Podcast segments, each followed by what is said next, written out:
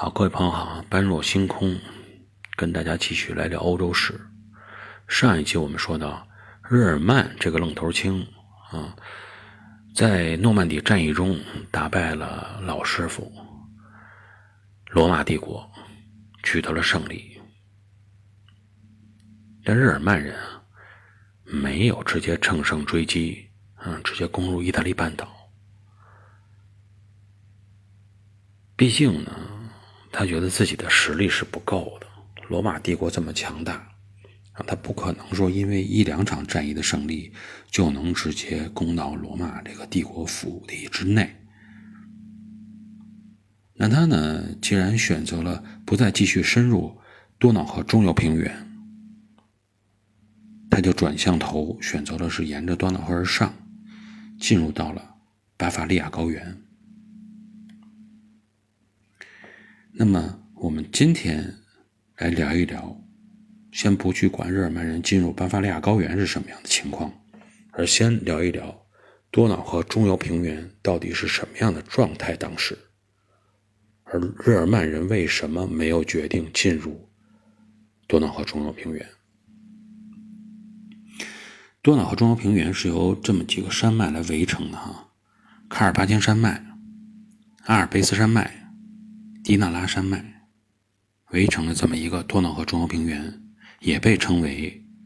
卡尔巴阡盆地。盆地的东边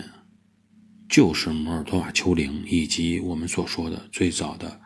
移民过来的这个民族的起源地——南俄草原。这条。从南俄草原啊，沿着黑海进入多瑙河下游平原、中游平原的这条路线，确实就是游牧民族进入南欧，特别是巴尔干半岛的一个主线。比如说，今天占据了半个多瑙河下游平原的保加利亚，它的主体民族就是保加尔人嘛，就是从南俄草原按照这条路线过来的。当他们过来以后呢，发现了一个奇特的对比景观啊，就是在这个卡尔巴阡山脉的东边，一直都是以这种大片的草原为基础，而翻越了卡尔巴阡山脉以后，是以森林为基础，森林非常多。那么我们了解地理的朋友也都清楚啊，草原和森林这两种地貌之间的差异形成，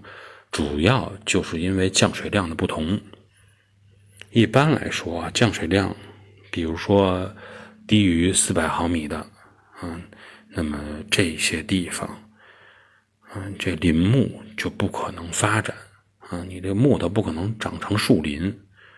所以呢。就只能是生长一些比较耐干旱的草本植物，包括灌木丛啊等等。因为山地的包围以及风向的原因，所以呢，卡尔巴阡山脉的西边，也就是卡尔巴阡盆地，它的降水量呈现出一种从西向东逐步递减的这种态势。在卡尔巴阡盆地中线的多瑙河。这个地区长时间就是一条森林与草原大概的分割线，这么一个状态。西边比较多的是这种丘陵相杂的平原地带啊，覆盖着一些森林啊，称之为我们现在称之为潘诺尼亚平原。东边呢，地势比较平坦，就是我们所说的匈牙利大平原。匈牙利大平原也被称为匈牙利大草原，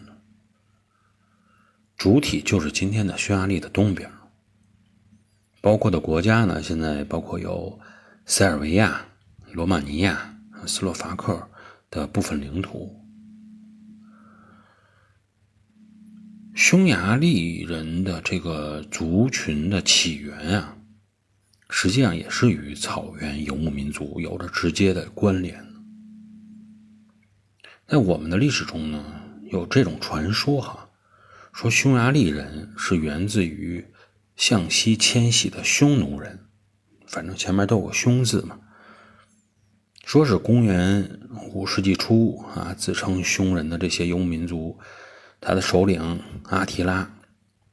曾经是对欧洲大陆进行过一次征服，让欧洲人曾经尝试到了亚洲游牧民族的战斗力，什么“上帝之鞭”呀，什么“黄祸”呀，啊，这些被用来形容亚洲游牧民族非常厉害的字眼儿都是源于这次征服所出现。那么，在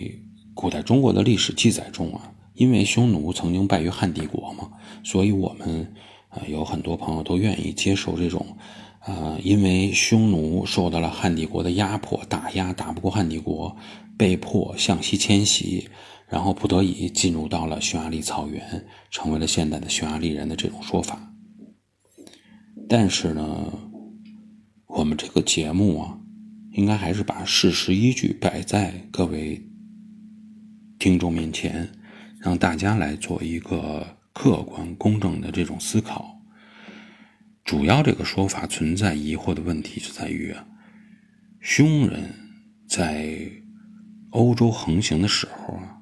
你对比一下时间段，那个时候汉帝国已经成为过去式了。所以呢，说是这种。因为汉帝国导致匈人被迫西迁来到了欧洲，成为了匈牙利人的说法，基本上来说是站不太住脚的。那么，不管是匈人也好，匈奴也好，匈牙利人也好，之间到底是什么样的关系？总之，卡尔巴阡山脉之西，多瑙河之东，存在着这么一个大片的草原地带。并且在古代的时期就已经是被这些游牧民族所渗透，这是一个不用去争论的历史事实。所以呢，在说这个问题的时候，我们就去，呃，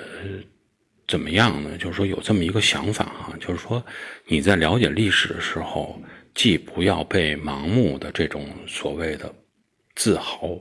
所影响，也不要被这种自卑所影响，啊，不是属于啊你的自豪，没必要强加到自己身上，啊，因为这样会影响你去了解史实。有一些这种自卑的心理，也不必要去避讳，啊，不提啊，把这段东西说别提了，抹去，咱们不提这个，也没什么关系。了解清了历史，才能知道今后应该怎么样正确的看待它的发展，正确看待人类的走向。那么今天呢，匈牙利这一块我们先聊到这里。啊，我们再转过头来看一看日耳曼人进入了巴伐利亚高原以后，他们又是如何来发展的。